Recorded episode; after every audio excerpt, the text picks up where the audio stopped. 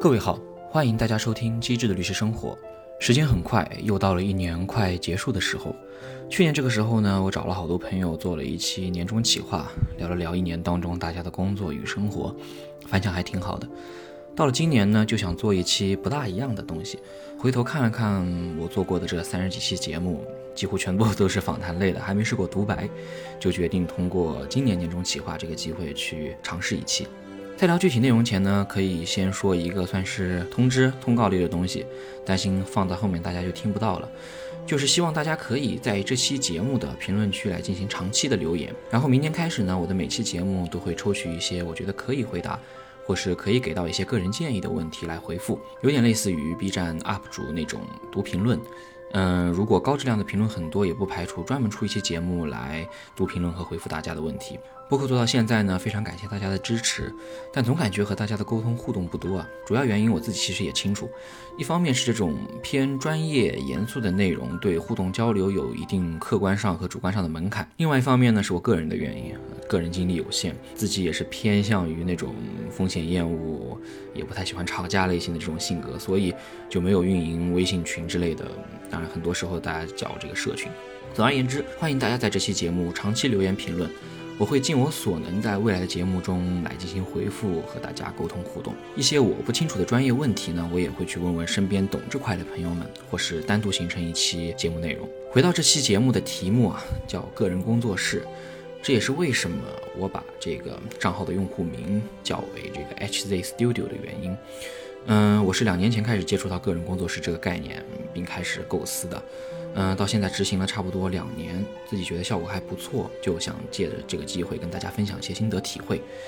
我理解的个人工作室，就是说把自己类比成一个上层的控股公司，你的工作和生活的各个部分相当于控股公司下面设立的这个各子公司，各自开展不同的业务。这些业务可以是毫不相关的，也可以是相互联动的。你作为控股公司，可以把资源。也就是你的时间精力分配到不同的子公司当中，通过这种方式来规划你的发展方向和分配的这个时间投入。我把自己的个人工作室呢分成了四个板块，也就是四个子公司：专业、方法、播客和生活。专业板块就是我现在和很多朋友一样身处其中的这个法律实务。即便这些年的主要工作经历是一名做并购和反垄断的商事律师，但我更喜欢法律实务这个概念。呃，回顾过去十年与法律行业打交道的经历呢，我从一名高校法学院的学生开始，呃，在学校里参与了很多学术课题，至今依然跟着导师在做一些电子商务法和平台经济的相关研究。这个维度更偏学术和政策研究了。在工作这几年中呢，也做过很多公司类的这种项目，提供咨询类建议，出过大大小小的法律意见。也被借调到一家互联网大厂参与法务和合规工作，这个维度其实更偏公司方面的法律顾问，在英文的概念中叫这个 counsel。所以律师这个称呼并不能很准确的概括我现在做的一些事情，而法律实务则是一个可以贯穿我迄今为止职业生涯的概念。我这样的情况，说实话，在法律圈内并不少见啊。虽然大家名义上有着律师、法务经理、顾问、专家等不同的称谓，但拨开这层外衣，看看大家手头具体在做的事情是什么，这个是更为重要的。我觉得不可否认的是呢，就像我第一个板块个人工作室所讲的这个专业，专业确实是法律实务的第一要义吧。也不管是你干什么，在这个法律行业安身立命的根基。这不是一件很容易的事情，行业特点注定了法律类的专家需要长时间的实操和积累，而且还必须不断的学习新的法律知识和行业动态。很多人把律师和医生类比，这两个职业群体确实有很多相似的地方，比如看重学历，然后看重经历，啊，越老越吃香等等，都是作为专业知识工作者的共性。但说实话，我并不太喜欢律师和医生类比，因为在我看来，这两者有着非常根本性的区别。医生最后可以落脚到能否治好这个疑难杂症，能否帮人把病治好，有着相对客观的评价标准。但有过法律实务经验的朋友肯定知道，就是法律类型的工作评价标准是很主观的，这点反映在学术律师，包括公司中后台的各个环节。也许有人会说啊，可以打赢诉讼就是一个很客观的评价标准。对，但你仔细一想，姑且不论你怎么定义胜诉，就比如说一个要赔三万块钱的案子，在律师的争取下少赔了十块钱，那这算不算胜诉呢？这都不好说。而且案子能否打赢牵扯的因素非常多，在当前的法律体系下，在事实和法律规定都非常清楚的时候，凭律师一己之力就可以完全翻盘的情况几乎不太存在了。那么对于律师而言，接什么样类型的案子，如何让客户喜欢你出的法律意见并长期合作，如何给法官或者监管机构留个好印象，其实方方面面都会落到主观评价的维度。律师和医生同为匠人，但两者有着根本性的区别。那究竟什么是法律实务维度下的专业呢？毫不夸张地说，我每天都会问自己这个问题。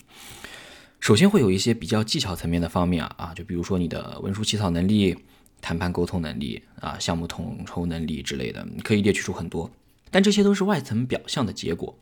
剥开这层外衣，那专业的内核究竟又是什么东西？这里我想在节目中分享一些我纯个人的看法。我觉得法律实务专业的内核是换位思考，也就是我为什么在前面会提一下法律职业评价标准的这个主观性的这个特点，因为你需要站在对方的角度去思考和看待问题。这是非常典型的说起来容易做起来难的事情，因为换位思考需要你去实事求是，避免揣测的去看一个公司或一个人的外在表现，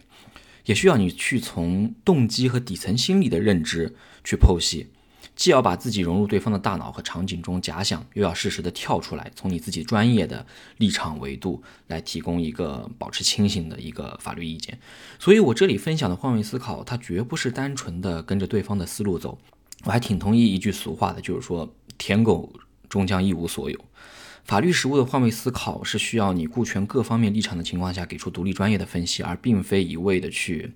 呃，舔客户，客户说什么就是什么。嗯，虽然你客户说啥就是啥，也许在短期内可以让对方满意，觉得你很听话，但长期来看啊，我觉得，嗯，对方大概率不会觉得你是一个好律师的，或者单纯就是这个项目来找你出个意见背个锅。当然了，就是说现在技术的发展，AI、GPT 一定会带来行业的变革。我的播客也专门设立了法律科技专栏去讨论和观察这一板块。这期节目就不多谈了，但可以分享一点，很多人会问。目前的人工智能浪潮是否会影响法律行业？我通常会回答他们：这难道不是已经在影响了吗？文书起草、谈判沟通、项目统筹，这些都已经随着技术的发展而有所变化了，不管是形式还是内容。但最为顶尖的律师和法律行业的专家，我觉得会是那些把握换位思考和处理这些微妙关系的法律事务工作者。如果说要介绍我这个名为专业的子公司的主营业务，我可以说出一大堆诸如这个文书起草、法律英语啊、实务技能、知识管理等很多东西。这些东西重要吗？很重要。但如果一定要给我这个子公司定一个企业文化，那必然是换位思考这个更为底层的能力，这才是我理解法律实务层面的专业。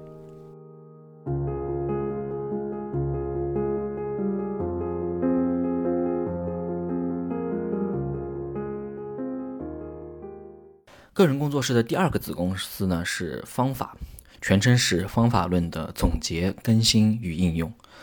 这些年市面上介绍方法论的内容其实有很多，特别是伴随互联网大厂和很多创投圈人士们的各种推广，大家或多或少都有看到过这类似的内容吧，或者听很多领导在内部例会或是团建的时候，呃，教给大家。我之所以把这个方法论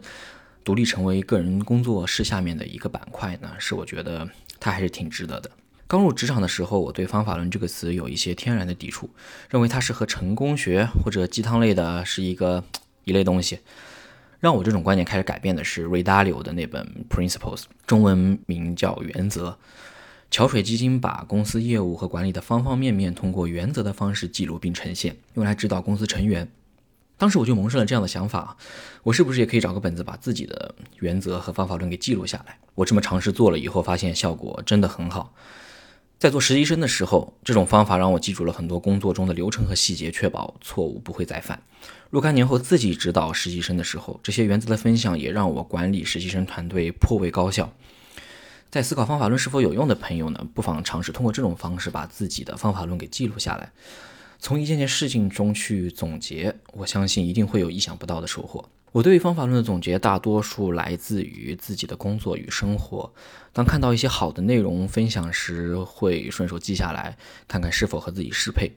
对于一些以前总结的方法论呢，我觉得是有必要去更新的。比如我早些年间给外资客户写 memo 的时候总结的一些原则，这两年国企客户多了，那在这种类型的客户这边就不太适配，就需要及时的更新。当然，这个更新背后核心的能力还是我刚刚提到的换位思考。自己总结的方法论可以说是很私密的，但是我不妨可以分享一些我总结的一些 principles 原则分享给大家。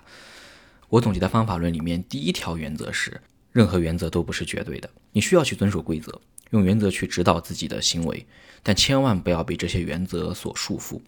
所有规则和原则都是放到当下场景中去灵活应对和使用的。这条原则源自于我高中的一次数学考试，我之前在和《独行有灵》合作的节目时有分享过，这里可以再提一提。那场考试中有一道题目，我觉得看起来不对劲呢，就顺手把题干中的一个数值给改了，然后根据我自己改的这个数值完成了这道题目。事后，我的数学老师呢对此大为惊讶，给我那张卷子加了二十分，因为这个题目确实是出错了，而我改的这个数值也确实是把题目改对了又做对了。当时我觉得没什么，就是顺手改了道题目的事儿。但经历了这些年工作的这种生活，回过头来看，我觉得我有点理解为什么当时上了年纪的数学老师会很惊讶，因为我当时的行为体现了对规则的尊重。但也没有被规则所束缚，既在框架内做事，又能主动的去纠错，然后执行落地下来，这其实还是一种挺可贵的品质吧。现在我觉得人在社会中有很多身不由己和不得不做的事情，但能否在思想和一些行动上不被它束缚，或者说去积极的应对，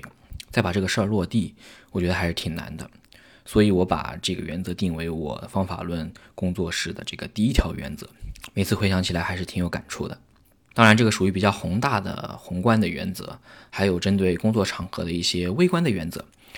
之前在和团队某位合伙人在非工作场合随便聊天的时候，他开玩笑的有和我说，就是感觉让我参与 pitch 或投票的项目，似乎总能拿到，让他觉得有一些玄学层面的这个福气啊。我当时内心其实是暗中冷笑了一声，就哪有什么福气，都是有手下的打工人在给你负重前行。当然，玩笑归玩笑。我觉得围绕 pitch 和投标这个事情，呃，总结并运用的一些方法论，我觉得其实在这个工作当中，我还是有帮助到团队的。我可以举一些例子，比如说呢，针对人性中的这种人们慕强的这种心理，需要在各方面展示你的强大，在这个招投标和这个 pitch 的过程当中，因此法律行业的这个学历、奖项和过往的业绩是必要的。然后呢，针对一些人们总是喜欢选择自己熟悉的合作伙伴，就需要去尽可能的创造团队和客户的这个交集。这种交集可以是业务上的，也可以是私人层面的。然后针对客户找律师都是想解决问题的这个呃场景呢，需要把问题给识别出来，并且给出让客户觉得好的处理方案。这些原则其实都可以运用到招投标文件的制作或者这个招投标会议的准备中的很多细节，也都可以使用啊。我举个例子，比如说你可以把客户所在行业的业绩抽出来。比如说汽车行业的，我就把汽车行业的业绩抽出来，或者放到最前面，或者单独做一页纸来呈现，这样就建立了和客户在业务上的这个交集，至少在形式上你是做到了。然后也可以在招投标会议之前呢，对公司或者对方的 CEO、法总的学历背景以及公开渠道有的一些信息，呃，简单的检索和搜集一下，给合伙人准备一份 KYC 的文档，也就是 Know Your Client 的文档。呃，便于他有机会在寒暄或者与客户建立私下交集的时候，有一些比较充足的准备。这些都是细节，也都是我总结方法论可以指导这个实际实践的过程当中，其实就会在一些很细节和微妙的这个文件制作中来体现出来。当然，这些工作中的方法论总结了很多，但也会有一些生活中的方法论。这个在一些博主那边就可能类似于每天一个恋爱小技巧之类的。啊，这种当然，大家可以觉得有必要的话，总结一些关于恋爱的方法论。只是这个方法论因人而异的情况有点严重啊。就这些生活中的原则，有一条我觉得很适合与大家分享，这是我这些年总结出来的，那就是，嗯，自己没亲自吃过的餐厅呢，一般不要推荐给别人。具体为什么，我就觉得不需要多说，大家应该都懂。那背后当然我也是有一些我的血泪教训的。然后方法论这块，我还是想补充些东西，那就是我觉得方法论的生命在于因人而异和实践更新。大家千万不要去陷入方法论的书面总结和自我感动的这种怪圈当中。说实话，这两年这样的人还挺多的。举个例子吧，我在大学里认识的一位同学就很想好好利用大学图书馆的资源来多读点书，然后积累点知识，顺带培养培养智慧。就常约我去自习吧。他当时选择的第一本看的书的名字叫做《如何阅读一本书》，具体的名字可能有出入啊，不太准确，但反正就是一讲这个看书读书方法论的一本书。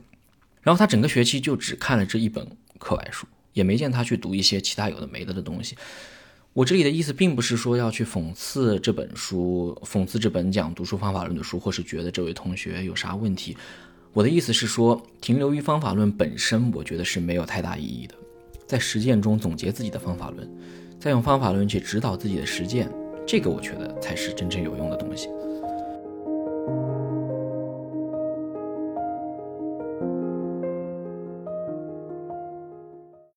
嗯，然后我们聊聊播客了，就是说在打工人的阶段呢，专业板块更多还是能力的提升，对方法论的总结运用呢，说到底我觉得算是对于内功层面的一些修炼吧。那么播客这个个人工作室的板块对我而言呢，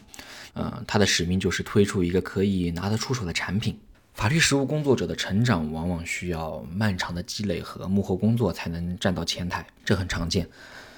而且这个过渡在未来也许会变得更加困难。有一个平台给广大的这个法律实务工作者展示自己的机会，而且在这个过程当中呢，可以促进不同职业群体和职业领域的交流。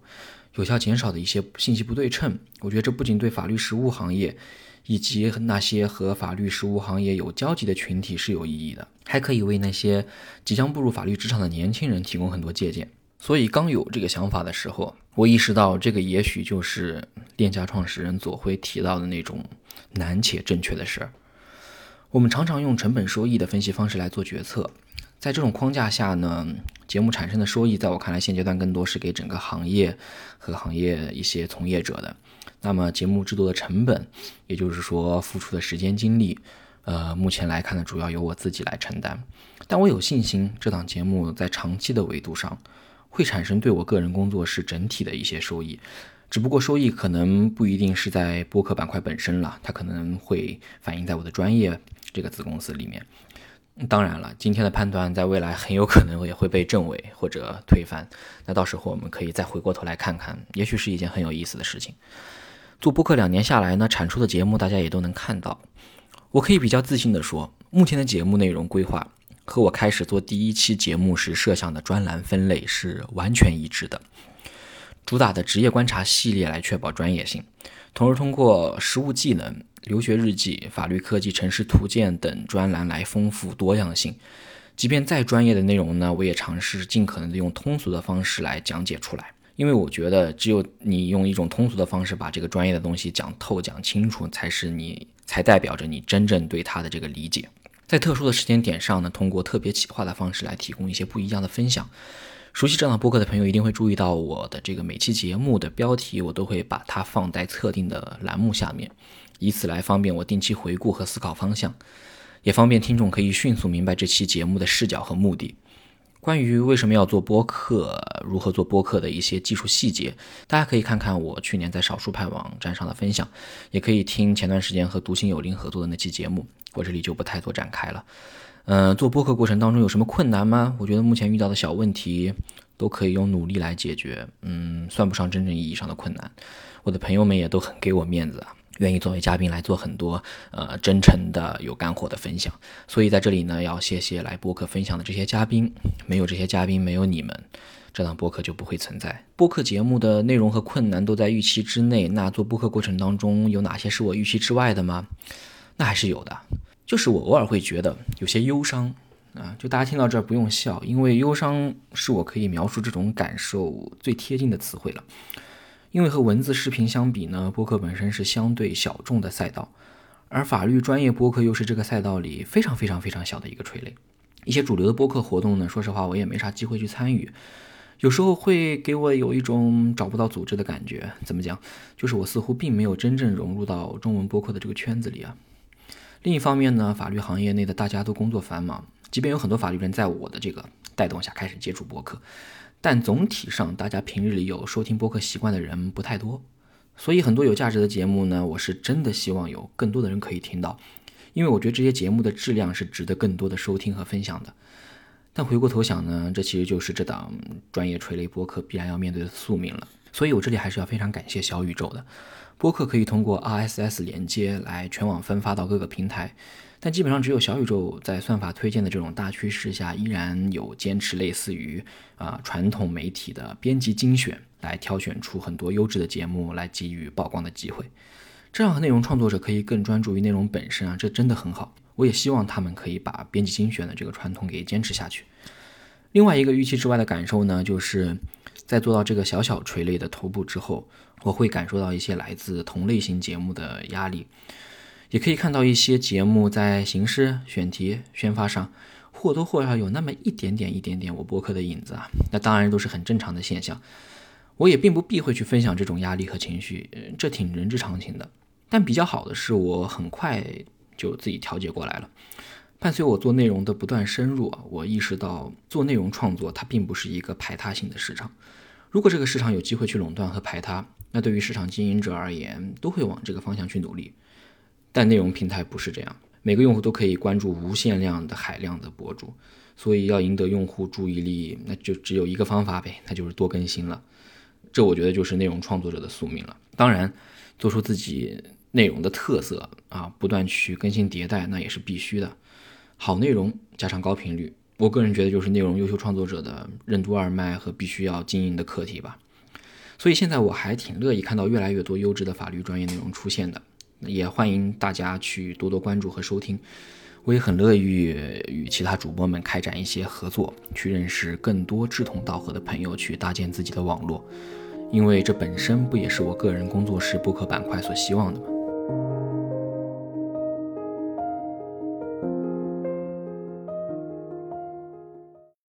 个人工作室前面三个板块聊的都是偏事业导向的，那其实最后一个板块还是需要留给生活。嗯，对法律事务工作者而言，特别是律师而言，想要做到 work-life balance 是非常非常非常难的。那就是你必须去选择牺牲其中的一项。一个挺有意思的观察，就是一八一九年那会儿。身边朋友和同事们对待双休日的处理还是比较偏重工作和事业的。我感觉有活的时候，很多人还是会选择提前做掉，而不是说拖到下一周。即便没活呢，大家似乎也会抽出一些时间来看一些专业相关的书籍，或是做一些知识管理类的工作。还会常常看到大家在社交媒体上分享一些职场和工作中的反思。但现在不是这样了，就是现在这个二三二四年呢。就我个人在微信朋友圈的和社交媒体的观察，大家在节假日期间对生活的体验与分享多了非常多，户外运动啦、短途旅游，然后各类音乐节等活动非常丰富多彩。讲真啊，我看到这种充满活力的朋友圈分享，我自己的心情也可以变好非常多。这其中的原因是比较复杂的，但大家也都比较心知肚明吧。有这些年，有这些年对于九九六的疯狂讨论。也有疫情带来的一系列影响，也有当前这种国际政治经济局势带来的大环境的变化，但给我带来的感受就是，我觉得大家开始活明白了，就是在我所在的群体当中，职场和生活界限又在分开，这我觉得是一件好事儿，嗯，也是市场经济下职场生态迈向成熟的一个小小的体现。这个体现也许现在还没有反映到很多组织和实体的制度管理当中。但我可以感受到打工人群体中这些微妙的心态已经开始发生变化了。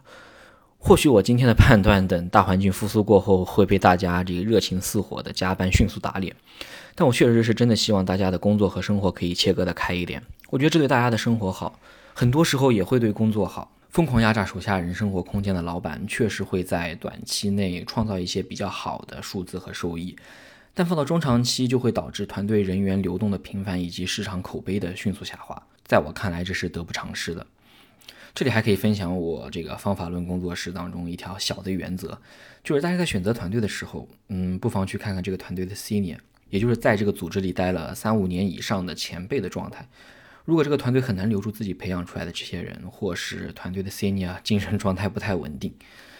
那在考虑选择这个团队的时候呢，就可以慎重一些了。回到我个人工作室的这个生活板块来，我自己的爱好其实还算挺广泛的，所以也借此机会可以给大家分享分享我工作之余，嗯的一些喜欢的东西。这也算是生活板块这个子公司的开展的业务吧。这些内容呢，或许也在之后会通过播客中的品质生活专栏来给大家分享。首先呢，我还是挺喜欢吃东西和探店的，就是而且很享受食物在我嘴巴里。散发这个风味的整个过程，虽然自己会做一些简单的菜，但一有整块的时间，我肯定还是会去外面去找找好吃的。偏好的美食类型呢，我其实也不太挑，呃，贵的东西有贵的好吃啊，就 fine dining 和 omakase 这种，呃，有拥有它的这个独特的美味和仪式感。但是脏摊也有脏摊的好吃，就是我至今晚上半夜肚子饿的时候，脑海中的第一反应还是大学里面的那个麻辣烫小哥。北方的朋友会比较熟悉，就是那种路边一字排开的长条电热锅，然后煮着这个麻辣烫串，然后挑上自己想吃的，然后蘸上麻酱和辣椒油，嗯，然后再下个面，配上个窝蛋，哇，那真的是一口一口入魂。只可惜本科毕业的时候呢，学校为了品质校园的建设，把这些小商户脏摊都给清了，这些东西就只能存在于我们的回忆之中。而且呢，相比和朋友聚餐，我其实更喜欢一个人吃饭和品尝东西。倒也不是说不喜欢朋友，只是说社交对我而言更像是一个散发能量的过程。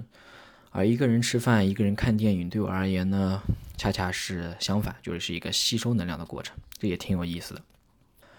除了美食之外呢，我也算是一个咖啡爱好者吧，但不是咖啡因爱好者。意思是我喝咖啡是确实觉得咖啡比较好喝，而不是说是为了提神醒脑或其他之类的目的。嗯，在当前主流品牌连锁的这种咖啡店里，其实我最喜欢的是 M Stand，